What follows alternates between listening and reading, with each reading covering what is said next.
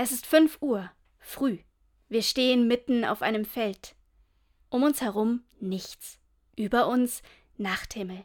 Klar, wolkenlos, kalt, tiefschwarz, aber durchleuchtet, durchfunkelt von Tausenden und Abertausenden Sternen.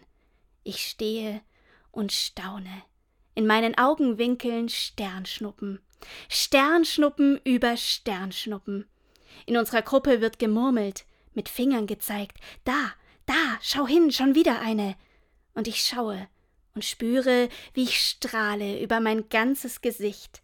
Ich liebe Sternschnuppen, sage ich, sie sind so schön. Ja, der nette Herr neben mir nickt. Und dabei, er guckt kurz nach oben, dabei sind Sternschnuppen, genau genommen, Dreck. Dreck aus dem Weltall, sagt er. Und ich? Ich denke ungelogen sofort, das ist doch typisch.